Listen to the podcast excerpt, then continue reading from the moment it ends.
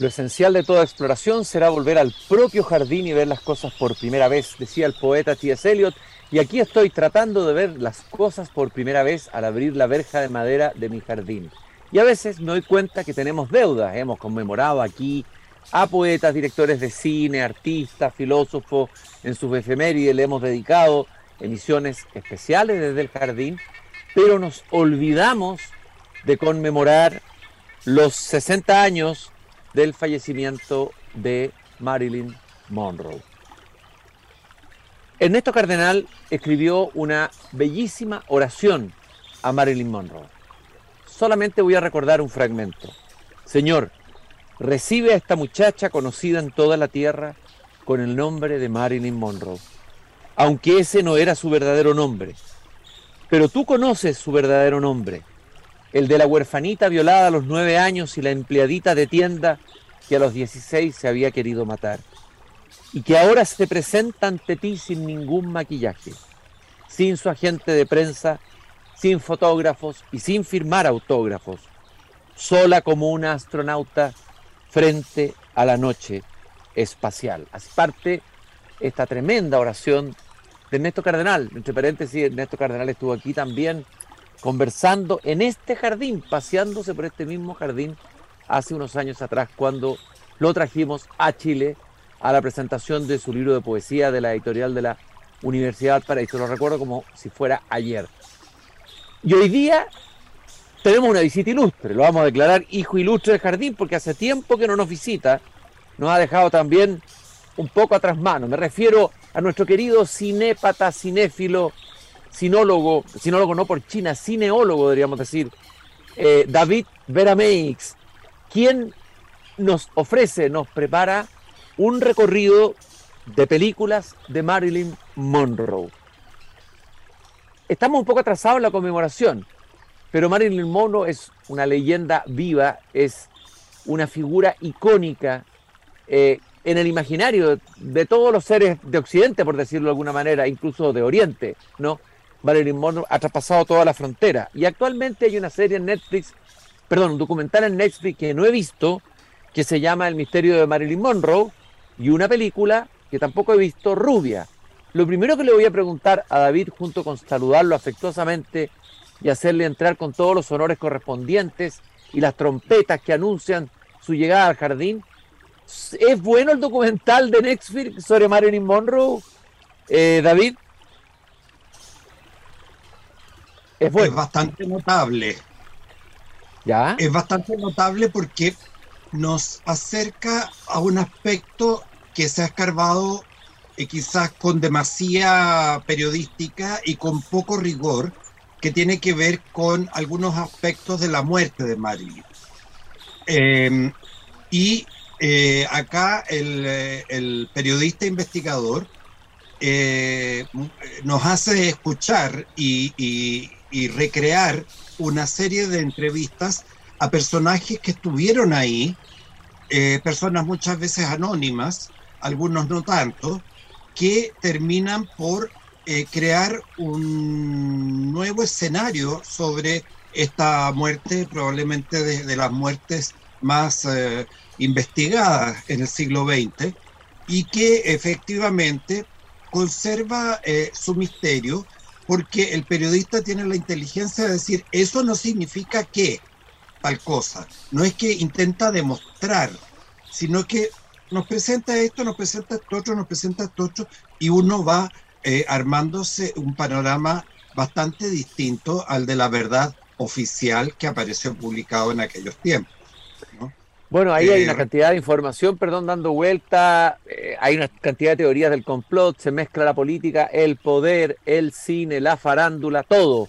Lamentablemente, la Guerra, la Guerra Fría, en el contexto y en el, en, el, contexto de la vida de una actriz que muere trágicamente, y a la que eh, Ernesto Caldenal, de alguna manera, al dirigirse a Dios, pide que la, habla tiernamente de ella, trata como de alguna manera redignificarla redefinir, redignificar su pasado y sacarla un poco eh, eh, de ese mundo de luces, pero también de, de, eventos siniestros, como lo es el de su propia muerte. ¿Cuáles son las películas que vamos a recorrer y recordar y revisar contigo, David, de donde actúa Marilyn Monroe. Bueno, eh, antes que eso, decir una cosa importante. El registro dramático de Marilyn, el que conocemos a través del cine, es principalmente de comedia.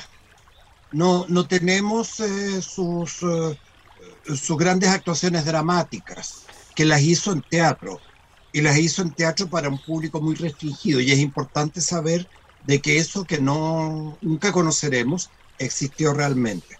Y en cine, su registro en la comedia, que es un género muy difícil, no se piensen que es simplemente tener eh, ritmo de metrónomo. No, pues esto, esto, perdón, esto viene de Aristófanes, más respeto, no es cualquier cosa. No es cualquier cosa, sí. Y sobre todo, no es cualquier cosa por las implicancias políticas que eso tiene, ¿no? Eh, sabemos el teatro es eminentemente político y la comedia es el único género que a pesar de las prohibiciones continuó existiendo a través de toda la historia. Es por algo. Entonces, Marilyn en eso era eh, excelsa.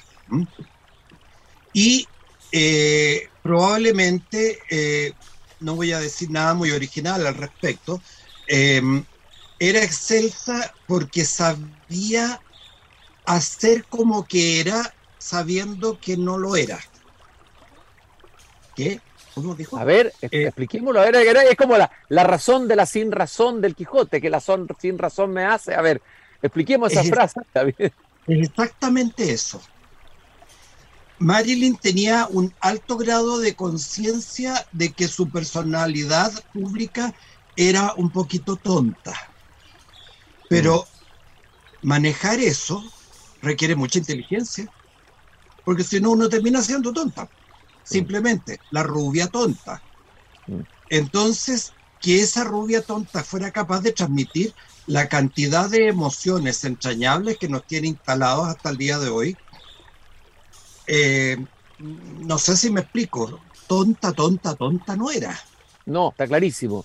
Eh, partamos de la base que hoy día sabemos que hay distintos tipos de inteligencia, desde luego. Una de las inteligencias es la inteligencia, me imagino, del actor, que es una inteligencia distinta a la del guionista el guionista no puede actuar, el actor sí actúa. Y como actriz, si la evaluamos así, ¿era una buena actriz? O, era de, a ver, o era que su presencia física, su belleza, digámosla con todas sus letras, que deslumbró a generaciones enteras, eh, era lo que terminaba imponiéndose. Porque no creo que bastara solo con su belleza eh, para llenar las películas. No, no era solo belleza, no, eh, sobre todo no era solo bonitura Mm. Era una mm, densidad de alma que transmitía a pesar de sí misma, a pesar de todo lo que la rodeaba, a pesar de que los caballeros las prefieren rubias, en donde ella alcanza quizás el, el ápice de su exposición como objeto carnal y material, pero que está repleto de encanto humano eh, sincero y afectuoso, que uno nunca puede dudar de ella a pesar de que los valores que ella transmite en la película, los caballeros las prefieren rubias, son completamente repulsivos, ¿no? Mm. Ella quiere dinero y dice y lo canta, los diamantes son los mejores amigos de una chica. Oye, David, estoy con David Make haciendo un, recorrido a través de películas protagonizadas por Marilyn Monroe. Estamos conmemorando los 60 años en agosto del fallecimiento de la gran actriz, la leyenda, una de las leyendas del cine americano. Vamos a partir, David, por la lista que nos enviaste de película. Primero, El Príncipe y la Corista. Danos un par de vislumbres de esta película.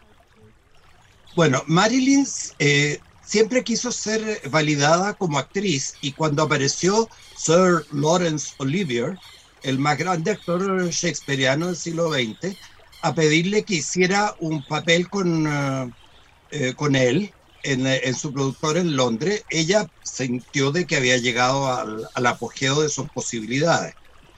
Pero la película era bastante convencional. ¿Ya? Y como dijo Dan Civil, que, era, eh, que hacía el papel de Reina Madre en la película, eh, que era una gran dama del teatro británico, le dijo a Olivier, mira, todo este esfuerzo y todo nuestro talento y nuestra experiencia en teatro no, no, van a servir de nada. Nadie va a recordar esta película sino por ella. Ella es la única que sabe realmente actuar para el cine. Mira, qué impresionante. impresionante. Es decir, a ver, de Marilyn, Marilyn es como eso, es de esas actrices y actores que se roban la pantalla y la cámara, que se imponen solo con su presencia, como un Marcelo Mastroianni, pienso, o una Sofía Loren. ¿ah? Eh, una vez eh, me tocó ver a Mastroianni a propósito en un local en que habían 100 personas y yo entré al, al casino del, de Chinechita a comer algo, qué sé yo, y uno zoom, miraba solo a esa persona Marilyn tenía esa misma cualidad, además de que su cutis parece que absorbía la luz, entonces la volvía eh, fosforescente, ¿no? Eh, en la película justamente lo que ocurre es eso, todo lo demás a, su alrededor parece viejo, ñoño, pergaminado, qué sé yo, pero entra ella y la ilumina de un, de un soplido de de vida propia, de, vida real, ¿no? Eh, y justamente esto ocurre en la alta aristocracia, la realeza eh, europea de, de, la Belle Époque, ¿no? Eh, el vestuario de todo queda como pegado en la pared por la gracia que ella le impone. Y al parecer la filmación fue una pesadilla, pero Oliver tuvo que rendirse. Además, Oliver estaba obsesionado con ella, evidentemente. Y Oliver eh, eh, llega a desaparecer de la escena cuando aparece ella. Entonces, Olivier, con todo su background famoso de gran actor shakespeariano, que se la sabía toda, su tremenda experiencia teatral, queda en el fondo de la escenografía, junto con todos los decorados, mientras por delante pasa respirando vida propia, autónoma, libre y afectuosa, Marilyn, que es la corista que va a servir para eh, desentrañar todo el, enredo que se produce en, eh, en, esta familia real que tiene que asistir a la coronación de Eduardo VII de Inglaterra. En el principio, eh, en el principio era Marilyn. Y vamos a seguir con la próxima película, pero antes de hablar de ella, que nos hables de ella, David, Los caballeros la prefieren rubia, qué título tan profundo y tan significativo. Vamos a escuchar el tema musical de la película Aquí en mi tocadisco ochentero en mi jardín, para recordar y tener nostalgia, cerrar los ojos y verla a ella, a Marilyn Monroe.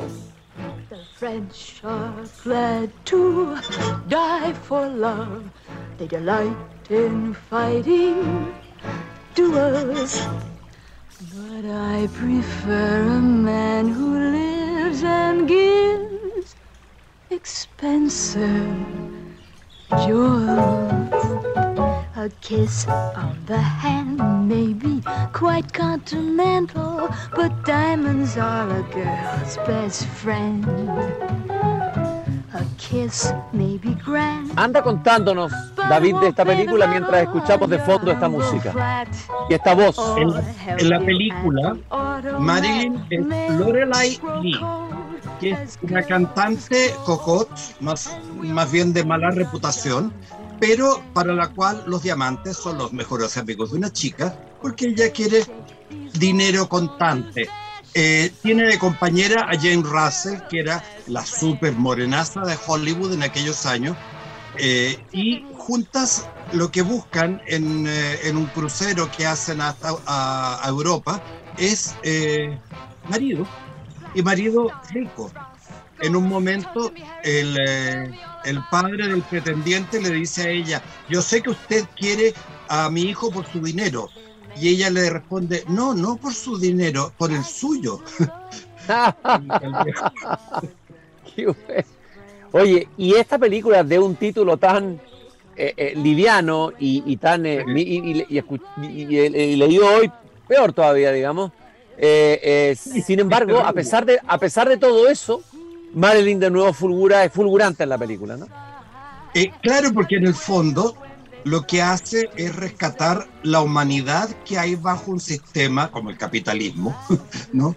que de todos modos eh, requiere sus cuotas de felicidad. y, de, compañía y de, y de afecto. Pero eh, ojalá estén apoyados materialmente también. La, la, película fue escrita por Anita Loos, que era una guionista y escritora bastante famosa, se hizo famosísima con esta novela, y que lo que en el fondo da cuenta es, irónicamente, los valores eh, que van a llevar al crack norteamericano, o sea, a la, a la, a la crisis del sistema del año 29. El solo creer que eh, los diamantes son los mejores amigos de una chica. Y la siguiente película, donde aparece Marilyn Monroe, es Cómo atrapar a un millonario. Y vamos a escuchar también la música de esa película aquí en Desde el Jardín. Estoy conversando, paseándome por mi jardín con David Merameix, recordando, conmemorando el fallecimiento hace 60 años de Marilyn Monroe.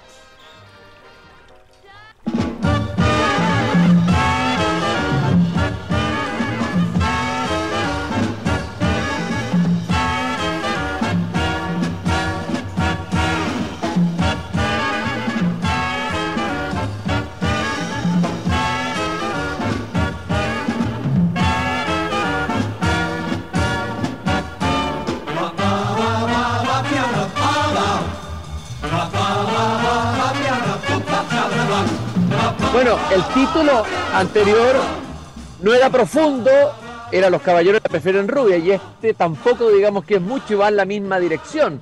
¿Cómo atrapar a un millonario? A ver, háblanos de la película y del papel que juega ahí Marilyn Monroe, David. Nuevamente, ella es la salvación del sistema, pero la salvación a través de los sentimientos y sin renunciar a, la satisfacción material.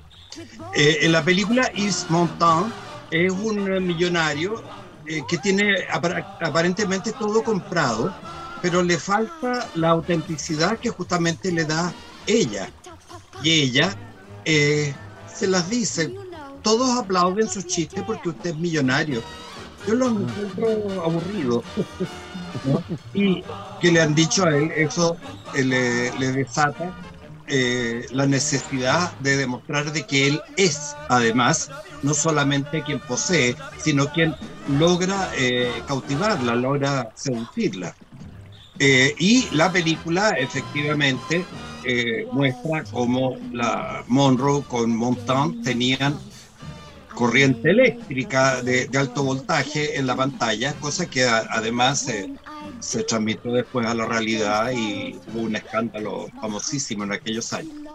Oye, David, ¿con quién otro, con qué otro gran actor o actor eh, Marilyn tenía esta, este, este contacto eléctrico, esta producía esta tensión? ¿Y con quién no de, de los pares de, los actores con los que ella actuaba a través de su vida? Ahora, eh, no hay ninguno que se haya quejado nunca de de poca sintonía con Marilyn y si la tenían trataron de disimularla. Eh, lo que sí, ella era muy, muy complicada. Eh, obviamente una persona eh, así de, mm, de vulnerable sentía inseguridad frente a cualquier, cosa y eso hacía que la, las repeticiones, uno detrás de otro, fueran cosas serias. Espérate, ¿ella era muy autoexigente en, las grabaciones consigo misma? Eh, claro, claro, porque eh, ella pensaba que no lo estaba haciendo lo suficientemente bien y se autoexigía eh, muchísimo, que fue una forma para poder salir adelante en un bosque de lobos como debió ser Hollywood, ¿no? En que ella quería efectivamente transmitir más emociones de las que los directores le exigían. Entonces, hacía repetir y repetir y repetir hasta hacerlos reventar a todos, claro. Se podría decir que de alguna manera ella eh, eh, le agregaba al personaje de su cosecha, de su interioridad con más, eh, saliéndose incluso a veces de, lo, de, lo, que había diseñado el, el director o lo que había pensado el director para ese personaje. Pero todas las veces. De hecho, los personajes de ella son mucho mejores a veces en las películas que los contienen. Eh, y eso es producto de eh, la capacidad que ella tenía de eh, transmitirnos esa necesidad de afecto que resultaba tremendamente perturbadora para cualquier espectador. ¿no? Eh, piensen ustedes que cuando ella falleció, el Papa Pío, el Papa Juan XXIII, eh, anunció públicamente que se retiraba a, rezar por su alma. Eso no había ocurrido en la historia de la iglesia jamás, de que un papa se retirara a rezar por alguien que además se decía suicida. E, eso da una medida de lo que fue eso. Y del impacto que Si tuvieras que sintetizar, porque se habla como el símbolo sexy, pero Marilyn Monroe es mucho más que eso. ¿El símbolo de arquetipo de quién es Marilyn Monroe finalmente? ¿Qué es lo más, lo clave de ella, lo que tú, lo que tú rescatas como lo, lo que, lo que, lo, lo, que, con la que lo vamos a recordar siempre y la que, con lo que marcó su paso por el cine? Arthur Miller, que fue su último marido, dijo, cuando la cámara se acerca a sus ojos, de adentro de los ojos asoma una niñita que está pidiendo que la quieran. Qué impresionante declaración. Y qué hermosa y tan congruente con el poema de Ernesto Cardenal que leímos al comienzo, Oración por Marilyn Monroe. Vamos a la próxima película porque nos va atrapando el tiempo. La comenzón del séptimo año, una expresión muy conocida que tiene que ver con lo que sucede en, el, en el primer septenio en general en las parejas. A ver, quién es el director, de qué trata la película y cómo aparece aquí Marilyn Monroe. Billy Wilder fue un gran, gran director eh, pero que tuvo relaciones muy tempestuosas con Marilyn, justamente porque él eh, quería eh, hacerle hacer a ella exactamente lo justo y necesario que necesitaba para su película, y eso a ella le parecía insuficiente. de hecho, lo llamó el jíbaro, porque pretendía reducir su cabeza. Em, ella es una vecina que está viviendo en el departamento de arriba del protagonista, que en pleno verano la familia se ha ido de vacaciones, él se queda trabajando y el verano en Nueva York es todo ruido, ¿no? Y ella se asoma eh, para, para pedir eh, una cosa u otra y en una escena muy famosa se asoma y vemos que hay unos maceteros que la cubren y ella dice, oh, disculpe, es que acabo de poner toda mi ropa interior dentro del refrigerador.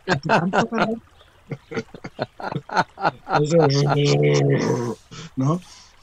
Y eh, contiene la famosa escena en que ella se pone en los respiraderos del metro para que se le levanten la falda. Esa es la, escena inmortal, inolvidable, ¿no?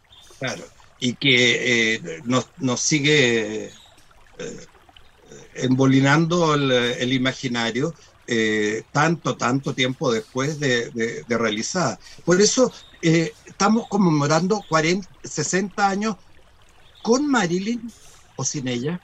Yo diría que con. Cosa de buena salud la señora, ¿eh? Desde luego. En el imaginario colectivo. En realidad podríamos decir que no estamos conmemorando su muerte, sino su inmortalidad, o por lo menos su trascendencia. ¿Quién? Hasta hay gente joven que, que, que, que, recuerda o que tiene en su, en su horizonte imaginario a Marilyn Monroe. Ella no, no, no, no, ha, no ha desaparecido, no creo que haya sido reemplazada por nadie en el cine, ¿no? Para nada. Y además hay, una cosa muy interesante, que esto me lo, me lo hacía observar un, estudiante eh, justamente. Profesor, pero mujeres como Marilyn Monroe ya no, no, se usan, no se, no se lleva eso. Eh, esa sobreproducción de apariencia, la rubia platinada y la, la, voz uh, procas, y sin embargo seguimos cayendo hipnotizados delante de ella. Yo creo que esas rubias volverán, todo volverá porque esto se pega unos giros de repente, va a venir una nostalgia de esas rubias en algún momento de la historia. Eh, y la última película que incluiste en la lista, David, en esta, en esta edición especial de El Jardín para conmemorar el, 60 aniversario, el, perdón, los 60 años del fallecimiento de Marilyn Monroe, es, bueno, muy sugestivo el título, Una Eva y dos Adanes. Eh, es una obra mucha. También dirigida por Billy Wilder.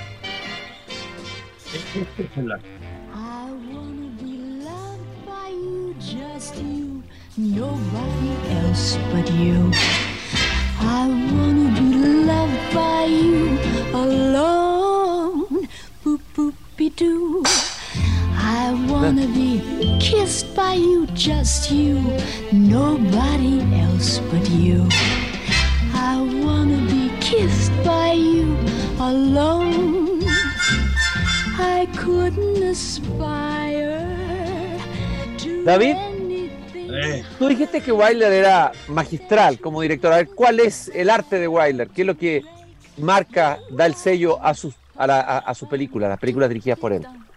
justamente el hecho de que son do- siendo comedias aparentemente ligeras, cuando uno las vuelve a ver se da cuenta de que el chiste era escaso y la profundidad del contenido muchísima.